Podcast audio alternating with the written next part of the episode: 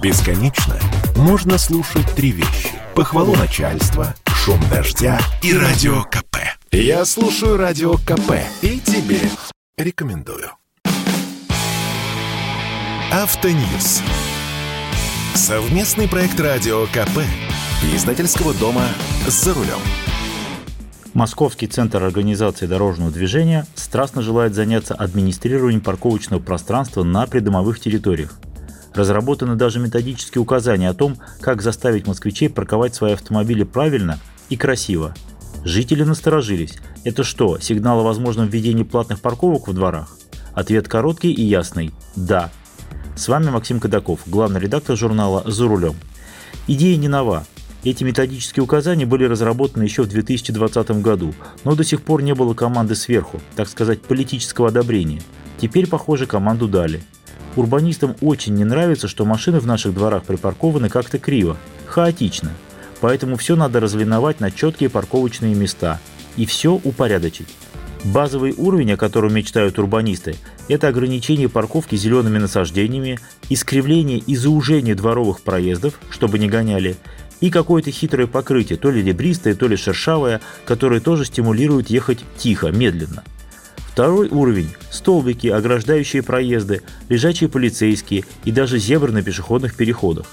Предел мечтаний – ограничение въезда во дворы, закрытие сквозных проездов, опять же, чтобы не гоняли, доехал до середины длинного дома, разворачивайся, и полная инвентаризация парковочного пространства, чтобы ни одного неучтенного паркоместа, ни одной лишней машины.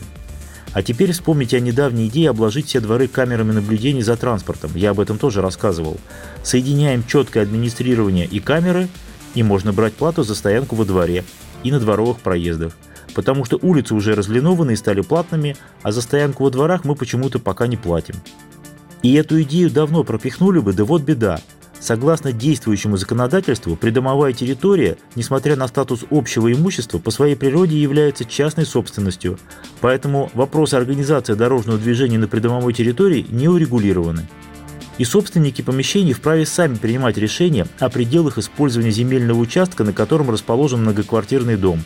Это относится к компетенции общего собрания, в том числе введение каких-либо ограничений – Иными словами, именно собственники жилья совместно решают, как организовать дорожное движение на придомовой территории, а именно порядок движения, например, односторонний, нанесение разметки для той же оптимизации парковочного пространства, об установке полусфер, лежачих полицейских и прочих ограничителей, об установке шлагбаума, об установке знаков дорожного движения или их муляжей, о выделении парковочных мест для инвалидов и так далее.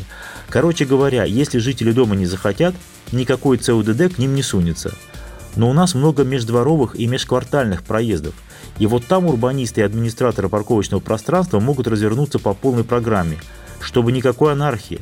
Все разлиновать, все разметить, понавтыкать знаков, ведь их у нас очень мало во дворах, и повесить камеры.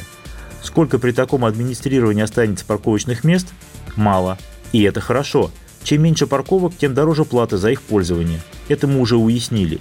Зато будет больше пространства для пешеходов, велосипедистов и мамаш с колясками, что тоже хорошо.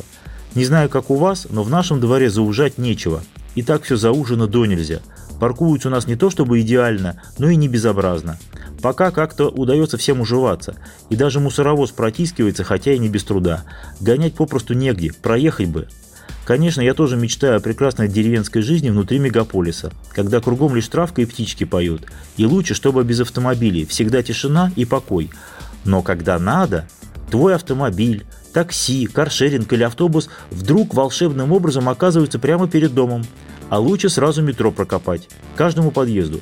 Недалеко от моего дома есть такой квартал, свободный от машин, новый, модный, огороженный по периметру забором. И там, внутри, ну прямо розовый оазис – Чисто, красиво, идеально, зелень, детские площадки и, да, без машин. Но вокруг полный хаос. Ни пройти, ни проехать, потому что подземных парковок не хватает, да и просто дорого.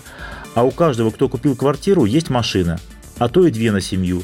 И чтобы попасть в свой розовый оазис, надо сначала к нему подъехать. Местные жители, которые не могут припарковаться на улочках и проездах, ругаются с пользователями каршеринга, а те с таксистами. Таксисты с доставщиками из интернет-магазинов, а водители мусоровозов и других коммунальных машин со всеми сразу, потому что не проехать, не припарковаться, не развернуться. А через дорогу строят еще такой же квартал при неизменной улично-дорожной сети. Когда строят, движение вокруг вообще встанет колом. Можно ли назвать это удобной жизнью? В деревне обычно не бывает метро, и жить без автомобиля мы пока не научились. И в ближайшее время вряд ли научимся. Не потому, что мы плохие, а потому, что автомобиль – неотъемлемая часть нашей жизни. Но если вы думаете по-другому, собирайте общее собрание вашего дома. Убеждайте соседей, что можно обойтись без машин.